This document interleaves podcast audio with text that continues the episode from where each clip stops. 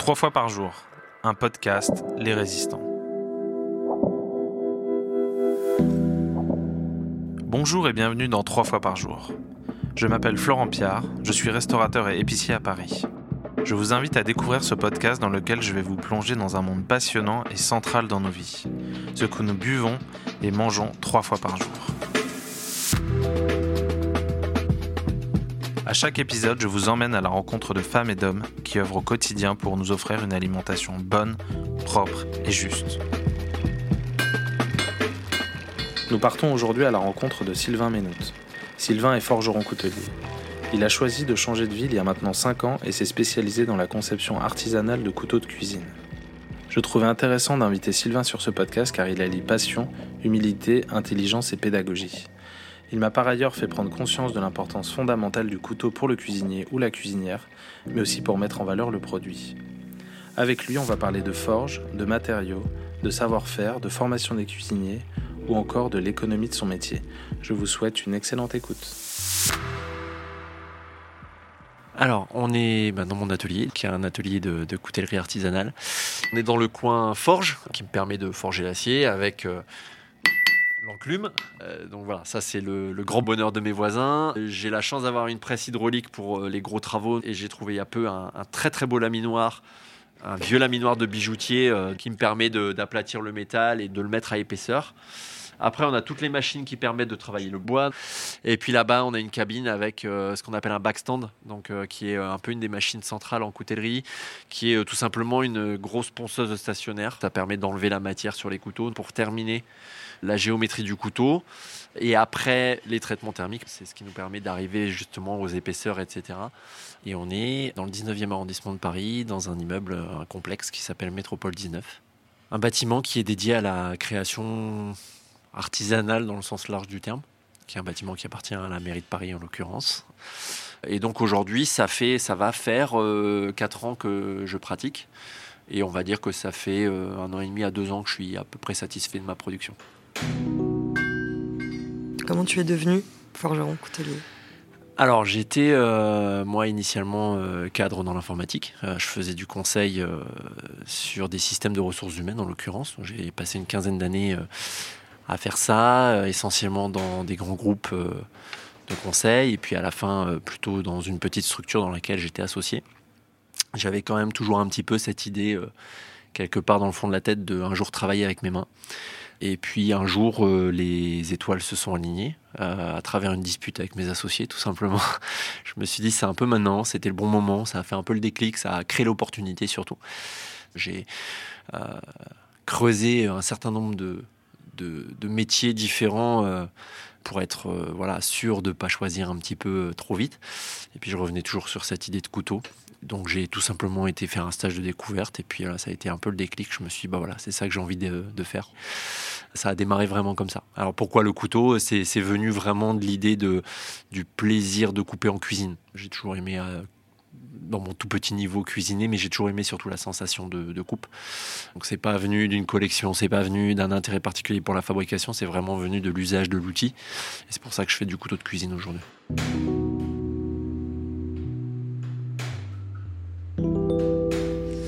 Alors, pour se former à la coutellerie, euh, dans un schéma de reconversion en tout cas qui a été le mien, il n'y a pas 50 options. Hein. Soit on trouve un artisan qui veut bien nous former, euh, et puis on paye de sa poche.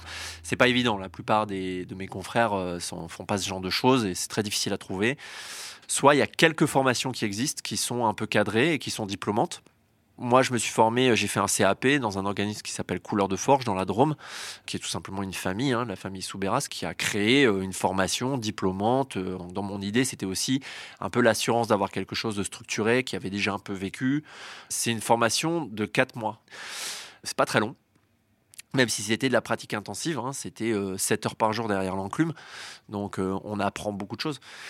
Mais c'est pas destiné, à mon sens, à créer un savoir-faire, c'est destiné à donner une base pour savoir comment démarrer, comment construire un savoir-faire. Derrière, il faut prévoir un temps d'auto-formation, enfin de pratique, pour justement faire un peu sa patte, etc. Moi, j'ai pris un an derrière pour vraiment pratiquer avant de commencer même à penser vaguement vendre des produits. Donc, euh, un couteau, c'est quand même assez long à produire, surtout au début, évidemment. Avec le temps, on va un peu plus vite. Mais sur le temps de la formation, euh, j'ai dû produire une petite dizaine de couteaux de différentes sortes parce qu'on étudie différents sujets, etc.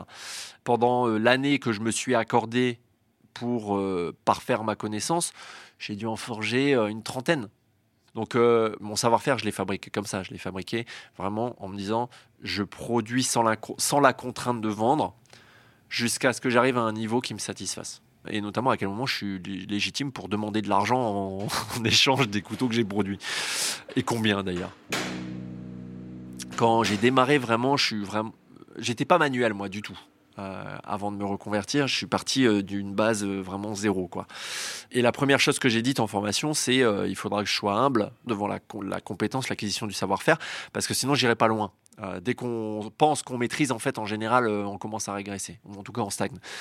Donc, la notion de légitimité, ça a toujours été un point assez sensible pour moi. J'ai mis beaucoup de temps à être à l'aise à vendre.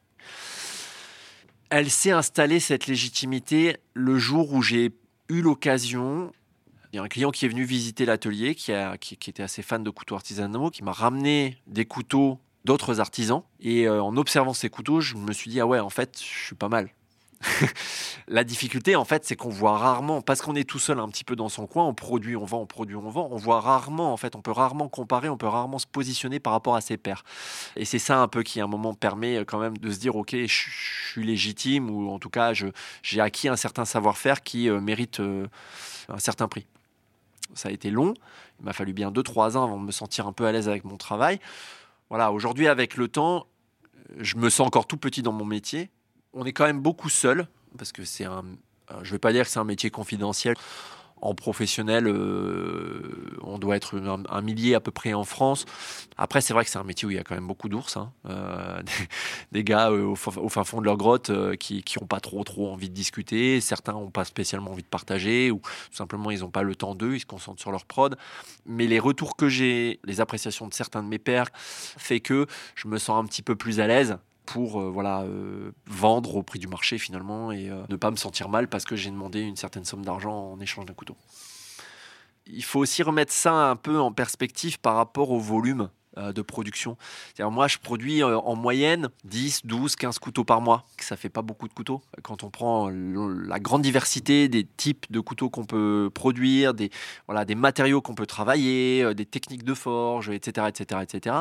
En fait, je suis encore dans mes balbutiements. Je découvre tous les jours. Et heureusement, et j'ai une liste longue comme le bras de sujets que j'aimerais bien creuser.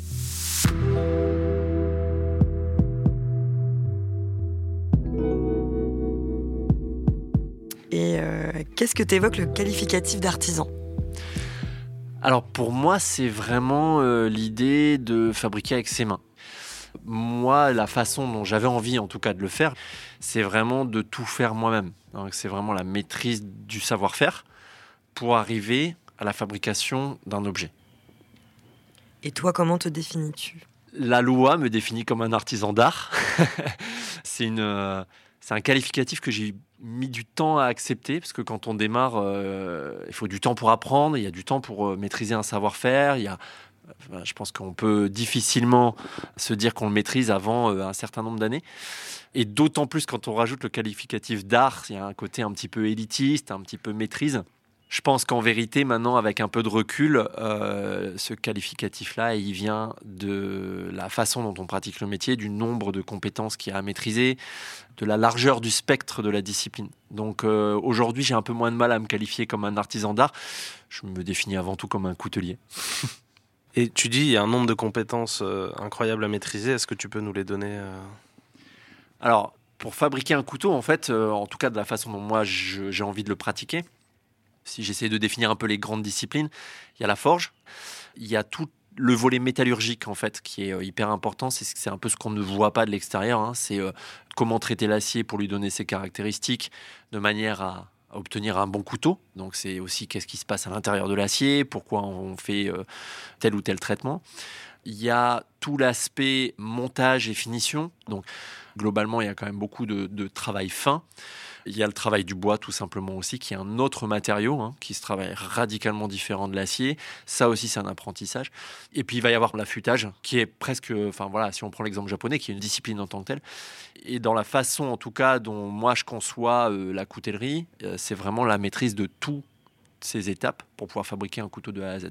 On est dans l'idée d'une production hyper qualitative, très exigeante.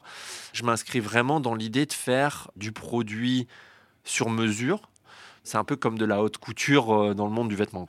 Mais ça répond aussi à euh, une certaine clientèle et, et pas la majorité parce que on va sûrement y venir plus tard, mais il y a un modèle économique, il y a des prix, etc., qui font que tout le monde ne peut pas euh, se payer un couteau chez moi. Et puis de toute façon, je pourrais pas le produire. Donc voilà, on est un peu à, dans cet extrême un peu euh, haut de gamme à la fois par la pièce qui sort et puis par la maîtrise aussi du savoir-faire. Euh, on n'est pas sur des machines, etc. C'est beaucoup du travail à la main, du travail à main levée, ce sont des pièces uniques, etc. Et donc c'est un peu à part, à mon sens, dans le paysage coutelier euh, artisanal français. Euh, c'est quelques gars ou quelques dizaines de gars qui le pratiquent comme ça. Mais c'est pas pour ça que je l'ai choisi, c'est pas pour aller prendre une niche, c'est juste parce que moi je fabrique les outils que j'aime utiliser. Et euh, ceux que j'aime utiliser, c'est les couteaux de cuisine, qui coupent bien. Qu'est-ce qui fait la particularité justement de la coutellerie de cuisine et, pourquoi techniquement c'est différent des autres? Alors sur la cuisine, on va chercher la coupe la coupe avant tout. On va aller chercher le tranchant, on va aller chercher des lames assez fines en général pour avoir une bonne pénétration dans les aliments. On va travailler des aciers qui sont en général assez techniques, justement pour aller chercher ce tranchant, donc qui sont un petit peu plus difficiles à manipuler au niveau euh, métallurgique, au niveau traitement thermique, etc. Si je compare par exemple à euh, un couteau pliant qui va faire en général pas plus de 10 cm, fabriquer une lame qui fait 10 cm par rapport à un couteau de cuisine qui va en faire 30 euh, sur 2 euh, mm d'épaisseur, ça induit des, compétences un petit peu différentes. Et euh, aujourd'hui, c'est qui tes clients en gros? Alors, j'ai démarré très axé sur les particuliers. Pourquoi j'ai attendu avant d'aller chercher le marché plutôt professionnel? Je voulais être sûr de mon coup, en fait, je voulais pas me griller.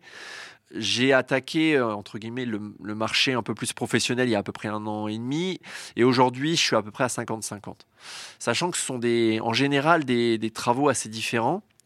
Sur du professionnel on va être plus vraiment sur la performance pure et un petit peu moins sur l'esthétisme. Le premier sujet ce sera euh, l'efficacité technique la performance. Sur du particulier il y a un peu tout mais on est plus souvent en moyenne sur l'esthétisme pur donc euh, ça me permet moi aussi de varier un petit peu le type de pièces que je produis. Voilà, aujourd'hui je suis à peu près à 50-50 entre le particulier et le professionnel de la cuisine. Comment est-ce que tu conçois et, fabriques tes couteaux en lien avec tes clients? Comment tu arrives à identifier euh, le couteau dont ils ont besoin? Moi c'est vrai que je suis très dans une approche sur mesure. J'aime beaucoup euh, essayer d'être au plus proche de ce que l'utilisateur du couteau va avoir besoin même si lui, il ne le sait pas toujours. Alors, euh, du coup, les questions euh, que je vais lui poser typiquement, c'est qu'est-ce qu'il a envie de faire avec le couteau? Euh, parce que ça va être différent si on a quelqu'un qui me dit voilà moi je veux un couteau polyvalent pour la maison je veux à peu près tout faire avec émincer du légume euh, débiter ma viande etc etc ou si j'ai un chef qui me dit voilà moi je vais que couper du poisson avec pour faire euh, voilà l'exemple extrême le sashimi ce genre de choses. Ou je vais que débiter désosser du, de la volaille. Ou je vais strictement que émincer du légume et rien d'autre avec. Ça c'est une première question importante. Ensuite il y a tout ce qui va tourner autour de euh, pas ce que je vais appeler l'ergonomie, mais plutôt la géométrie de la lame. Donc c'est est-ce que comment on est mince? Est-ce qu'on est mince à la française typiquement pour s'il y a une notion d'éminçage dans la pièce, dans le projet? Est-ce qu'on est mince à la française, c'est-à-dire on appuie sur la pointe en, faisant un, mouvement de balancier comme ça, ce qu'on appelle le rock, ou plutôt euh, à la japonaise, donc en décollant la lame de la planche et en gardant le fil plutôt parallèle à la planche, ce qu'on appelle le chop plutôt. Ça, ça va influer sur un peu la forme du fil ou le type de couteau que je vais proposer D'accord Si la personne n'est pas euh, fixée sur une, forme. Il va y avoir la façon dont la personne, dont l'utilisateur tient son couteau. Est-ce qu'il le tient plein manche donc le manche dans la main, est-ce qu'il va le tenir plutôt en pincé, c'est-à-dire en pinçant entre le pouce et l'index le dos de la lame? Et finalement, là, le manche a un peu moins d'importance. Enfin, en tout cas, c'est pas tout à fait la même ergonomie. Et puis en général, je vais demander aussi si la personne affûte ses couteaux ou pas. Parce que moi, d'un point de vue acier, métallurgie, si la personne affûte elle-même ses couteaux, et dans ce cas-là, en général, on va discuter un petit peu sur les détails, euh, etc., pour que je juge un peu de son niveau d'expertise, mais potentiellement, je ne donnerai pas exactement les mêmes caractéristiques au couteau. Je, peux me permettre d'avoir quelque chose qui est plus performant, quitte à ce que potentiellement le fil, par exemple, demande un tout petit peu plus d'entretien, parce que la personne s'est affûtée. Alors que si je fais un couteau euh, polyvalent pour euh, la maison, pour quelqu'un qui affûte pas et qui n'a pas envie d'apprendre d'ailleurs, je vais faire quelque chose qui va potentiellement tenir plus longtemps le fil, qui va demander un peu moins d'entretien. Ça, ça va se traduire par le choix des aciers, ça va se traduire par les traitements thermiques que je vais appliquer pour avoir une certaine dureté, etc. etc. Donc c'est un peu ça les questions clés. Puis en dehors de ça, après, il va y avoir le côté un peu sur mesure de notamment le choix des matériaux pour le manche, la forme du manche, etc. Là, on est plus dans l'esthétisme, c'est-à-dire ça va influer assez peu. Alors, des fois, on parle de notion d'équilibrage. Oui, mais je vais prendre un bois lourd parce que ce sera plus équilibré. Que le point d'équilibre, il soit un centimètre devant, un centimètre derrière, honnêtement, moi, je trouve qu'à l'usage, pour en avoir quand même essayé un certain nombre, on sent pas une grande, grande, grande différence. Euh, donc là, on est plus, à mon sens, dans l'esthétisme, quoi.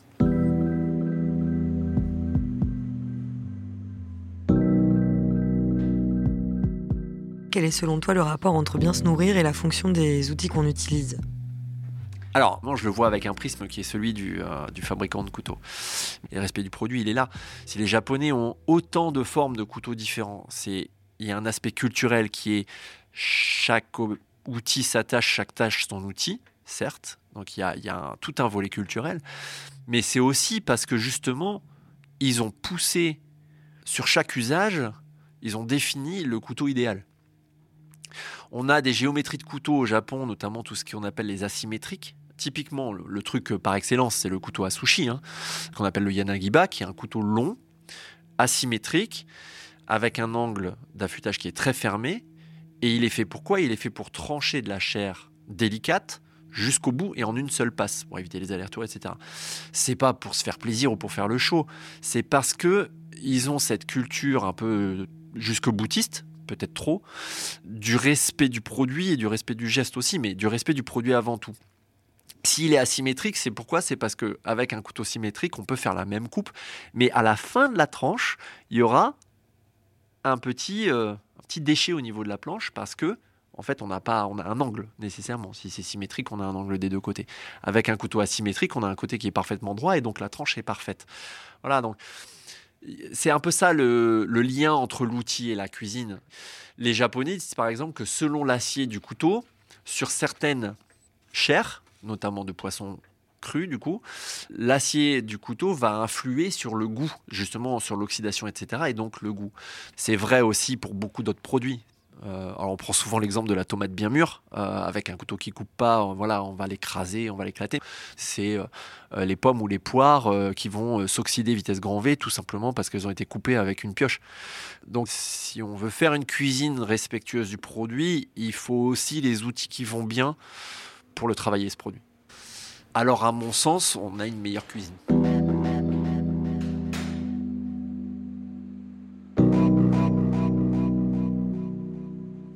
Et euh, vis-à-vis des contacts que tu as eus jusqu'à présent avec le monde de la cuisine, euh, comment tu juges finalement la place du couteau aujourd'hui dans la pratique en cuisine, euh, que ce soit dans un milieu gastronomique ou, autre hein? Bizarrement, nos chefs sont souvent pas les mieux équipés. Euh, enfin je dis chef, mais euh, les professionnels de la cuisine en général, hein, chef, commis, autres. C'est-à-dire que ils travaillent souvent avec la mallette de couteaux qu'ils ont acheté pour leur deuxième jour de CAP. Rarement ils savent les affûter ou en tout cas les entretenir de manière générale. Et au final, ils ont des outils qui sont peu performants. Donc moi, ça, me, depuis que je suis dans ce milieu, un petit peu que je touche ce milieu et que je, côtoie un peu des professionnels de la cuisine, euh, ça, me, ça me sidère. L'espoir, c'est qu'en général, quand on arrive euh, à leur faire essayer un couteau performant, quel qu'il soit, ils arrivent à percevoir la différence. c'est déjà pas mal. Donc, y a, euh, ça veut dire qu'avec un peu de pédagogie, on peut probablement réussir à, faire quelque chose. Après, il est vrai aussi que voilà, des couteaux, euh, des bons couteaux, ça, représente un budget, mais quand c'est son métier, je pense que ça vaut le coup. Ça vaut le coup en termes de fatigue aussi musculaire, à long terme, etc., etc Je sais aussi que c'est très dépendant de l'organisation des cuisines, parce qu'il y a beaucoup de cuisines où les couteaux sont pas euh, entre guillemets personnels, où ça tourne, ou alors tout simplement il n'y a pas, encore une fois, de sensibilisation. Donc on a un bon couteau, on laisse euh, sur le plan de travail le temps de mettre un plat au four et puis il y a un copain qui passe qui fait des bêtises avec. En général, les couteaux performants sont quand même globalement un petit peu plus fragiles que les couteaux tout venant. Donc, euh, euh, moi, j'ai déjà eu des gens qui sont venus en me disant voilà, moi j'ai investi dans un bon couteau et puis donc des pros hein, et puis dans la cuisine il y a quelqu'un qui me l'a pris pendant que j'avais le dos tourné et puis il manque un centimètre à la pointe. Donc il y a aussi des gens qui ont envie mais qui le font pas parce que les cuisines ne sont pas organisées pour. Donc il y a vraiment toute une pédagogie à mon sens à titre personnel envers les professionnels de la cuisine, mais aussi en tant qu'organisation d'un restaurant pour pouvoir euh, améliorer ce sujet-là.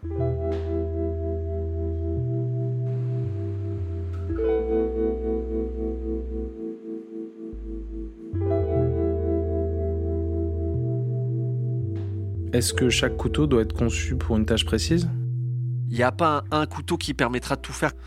Par exemple, j'ai un client qui est venu chercher un couteau, il avait deux couteaux de deux artisans euh, qui sont euh, éminemment euh, compétents sur les couteaux de cuisine. Il me disait oui mais je comprends pas en fait si je coupe une à douce avec celui-là je reste coincé dans la patate. Je lui disais oui mais le couteau il a été conçu avec de l'épaisseur au dos. D'accord? C'est pas un mal en tant que tel, c'est un choix de conception. Donc le couteau, il a 4 mm d'épaisseur au dos au niveau du début de lame, d'accord? Et 2 mm au bout, sur 20 cm grosso modo. C'est un couteau qui va être très résistant, qui va permettre de faire jouer le poids. En revanche, si on ouvre une, une grosse pâte à douce ou une courge, par exemple, on a une chair dense, donc dès qu'on va arriver sur la partie haute du couteau, on a trop de matière, boum, on reste coincé. C'est un parti pris. Moi, je fais des couteaux en général plutôt fins parce que je, mets en avant la pénétration dans l'aliment. Donc, effectivement, le même couteau avec 2 mm au dos au lieu de 4, quand on va rentrer dans notre pâte à douce, ça ne va pas poser de problème. Maintenant, le chef qui veut avoir un couteau particulièrement adapté à chacune de ses tâches, il aura les deux. Et le chef qui euh, s'en cogne des outils avec lesquels il travaille, bah, il fera avec ce qu'il a sous la main et il ne saura pas de toute façon si c'est 2, 3 ou 4 mm, il n'y aura pas réfléchi.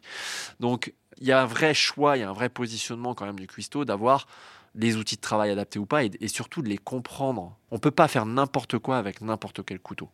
Donc même un couteau d'office, on peut avoir des couteaux d'office plus ou moins épais qui vont pas forcément servir à la même chose. Pour faire de l'épluchage, il faut quelque chose de très fin parce qu'il faut passer sous la peau.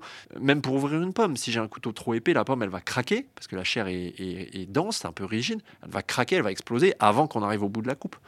Il y a vraiment un choix de l'outil en fonction de la tâche à effectuer. Maintenant, si on n'a pas le bon outil sous la main, ça c'est une autre question. Mais comment tu fais du coup euh, Tu as une sorte de matrice avec laquelle tu penses ça? Parce que tu vas avoir la, la dureté des aliments que tu coupes, tu vas avoir leur, leur, forme, tu vas avoir tout un tas de choses qui vont déterminer le type de couteau que tu veux. Il y a deux cas de figure un peu à mon sens. C'est, il est assez rare que les gens arrivent en me disant je veux faire ça avec mon couteau. En général, les gens me disent Je veux un couteau polyvalent euh, pour un peu tout faire à la maison. Et dans ce cas-là, c'est moi qui vais leur donner les limites. D'accord? Je vais leur dire Ok, voilà, ça c'est un couteau polyvalent, mais en revanche, attention, faites pas ci, faites pas ça, parce qu'il va pas bien aimer. Mais sur le reste, je vais leur dire voilà, là je vous ai fait un couteau polyvalent comme vous l'avez demandé. En revanche, allez pas euh, débiter un poulet avec. Si vous touchez un os, le fil il va péter. L'autre cas de figure, c'est le client qui vient, qui a déjà une certaine expertise en général, et qui dit voilà, moi je veux un couteau pour faire ça.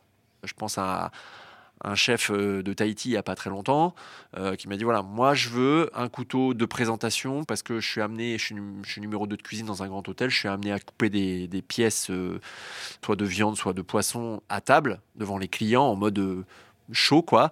Je veux un joli couteau qui me permette de faire ça. Bon voilà là on a une contrainte on sait ce qu'il va faire avec et donc en fonction de ça on va le conseiller mais on peut pas avoir un couteau qui va tout faire. Il y a forcément une limite à un moment ou à un autre. Donc je pense qu'il faut être transparent en disant oui, on est sur des outils qui sont certes très performants, mais qui par définition vont être un peu plus spécialisés que le couteau Ikea qu'on on peut tout lui faire faire, c'est pas grave. Puis en plus, on n'a pas peur de le casser parce qu'il coûte pas cher. Là, on est sur des outils, en général, les gens qui investissent ce type de prix dans un couteau, ils veulent savoir ce qu'on peut faire avec, ils veulent l'entretenir correctement, ils veulent y faire attention, etc., etc. Donc de toute façon, ils sont déjà sensibles et conscients au fait que potentiellement il y a des limites mais c'est à nous de leur expliquer. S'il n'y a pas de pédagogie autour de ça, c'est comme l'affûtage et compagnie, bah il y aura déception. Mais il n'y a pas un couteau qui permet de tout faire. C'est pas possible.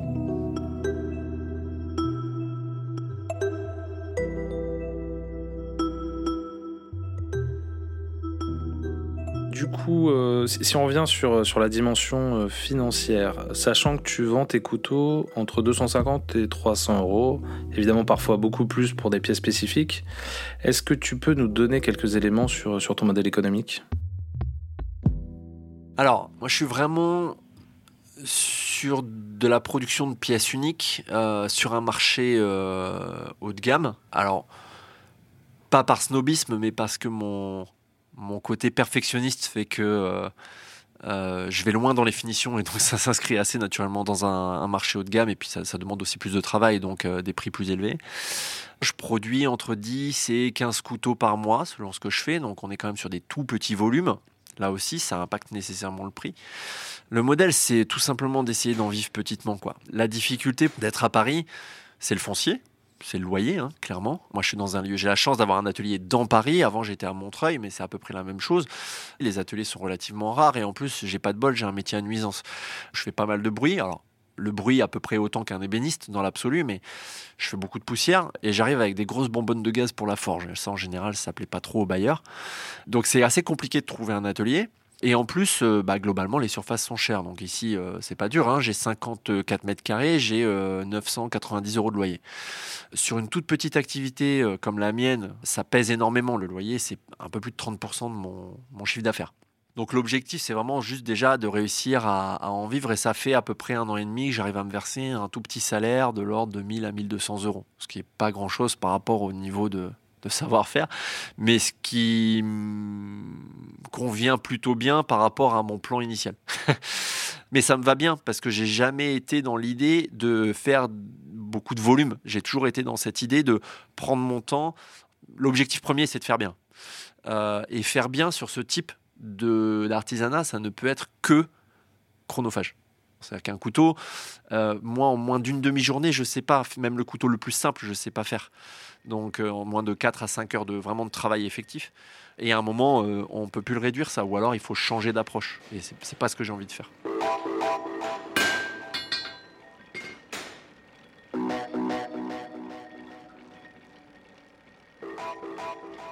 Parfois, on a tendance à avoir l'image d'un forgeron qui a un rapport hyper physique. Alors, euh, non, je ne considère pas que ce soit un métier physique. C'est beaucoup moins physique à mon sens, par exemple, que je sais pas moi, maçon, couvreur ou euh, voilà plein de plein de métiers comme ça. On se fait cette idée souvent à cause de la forge. Les gens ils s'imaginent euh, les biceps énormes et le gars en sueur derrière son enclume. La forge, c'est quand même globalement que 10 à 20% du travail. Ça, c'est un premier point. Et puis l'autre point, c'est que euh, il y a l'outillage aussi. Donc, euh, on fait pas tout au marteau. Moi, j'ai une presse hydraulique, j'ai un laminoir. C'est des outils qui nous permettent aussi d'économiser. Parce que taper toute sa vie sur l'enclume, c'est sympa, mais au bout d'un moment, voilà, les coudes, ils tiennent plus, les épaules tiennent plus, etc.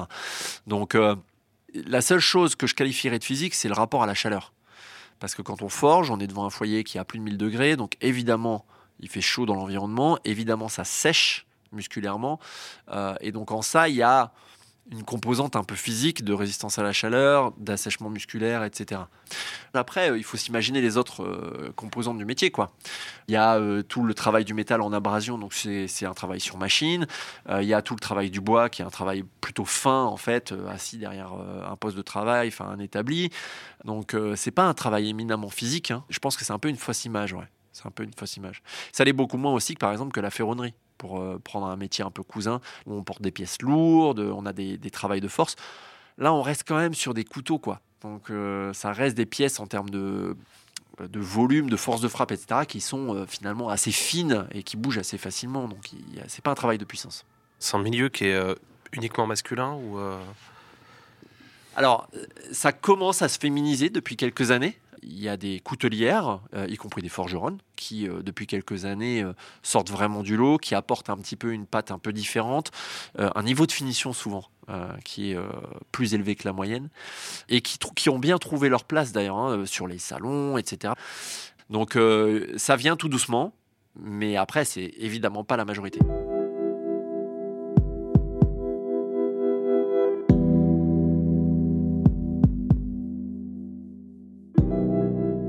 Place occupe l'esthétique dans ta pratique Alors, pour moi, un couteau, c'est pas juste une lame, il y a aussi euh, le manche qui est derrière. Et moi, j'ai envie de le travailler, ce manche. Est-ce que ça sert à quelque chose de passer beaucoup de temps à travailler les finitions du manche, etc. En vérité, non. C'est pas ça qui va changer l'usage ou la performance de l'outil. Moi, je trouve que ça y participe et en fait, tout simplement, ça me fait plaisir. C'est la façon dont, moi j'aime bien travailler.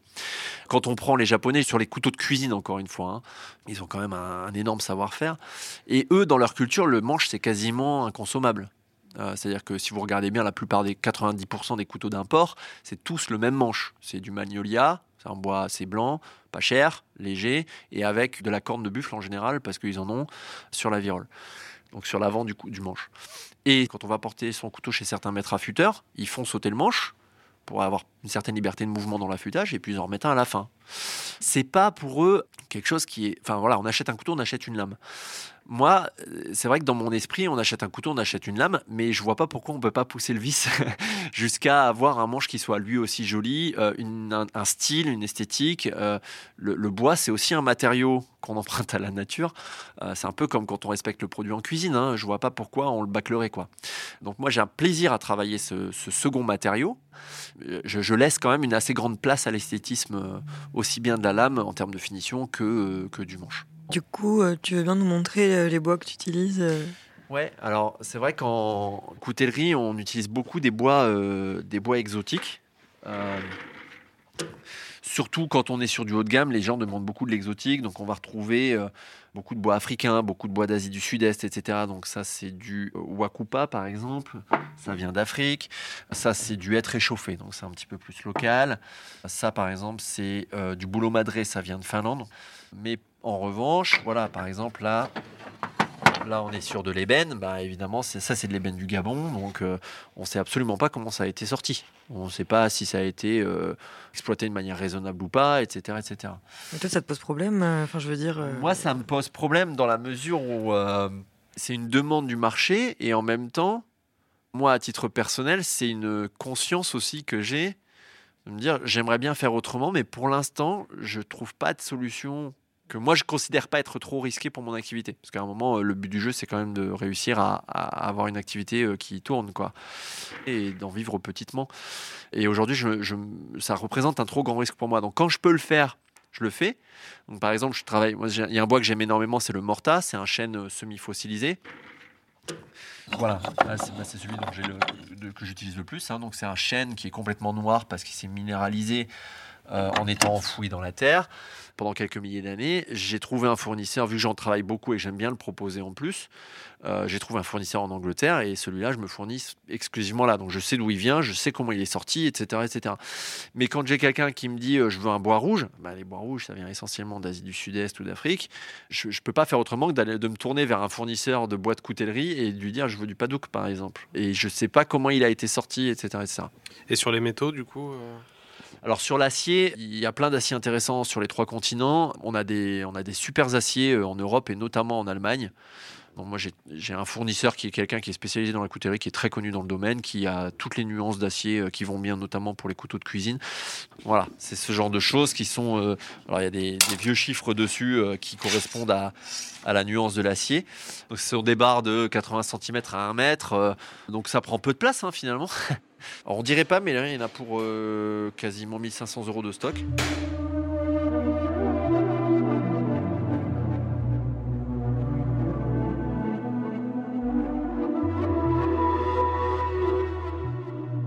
Et à quel moment tu te dis que le couteau il est fini?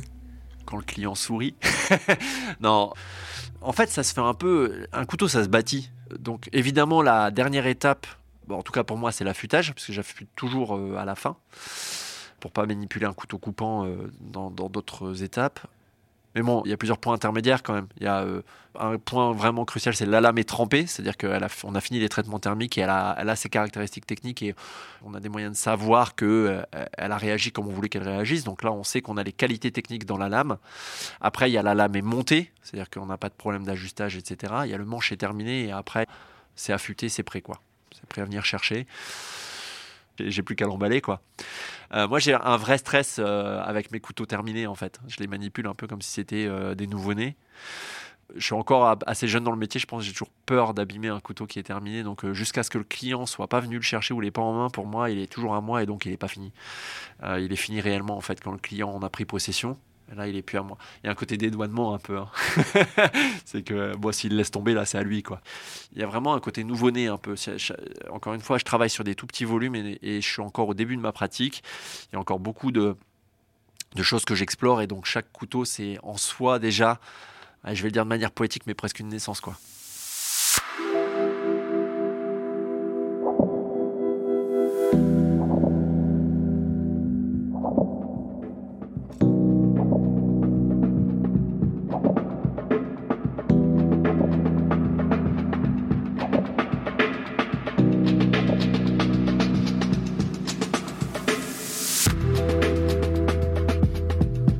Un grand merci à Sylvain d'avoir pris le temps de nous faire découvrir le monde de la coutellerie.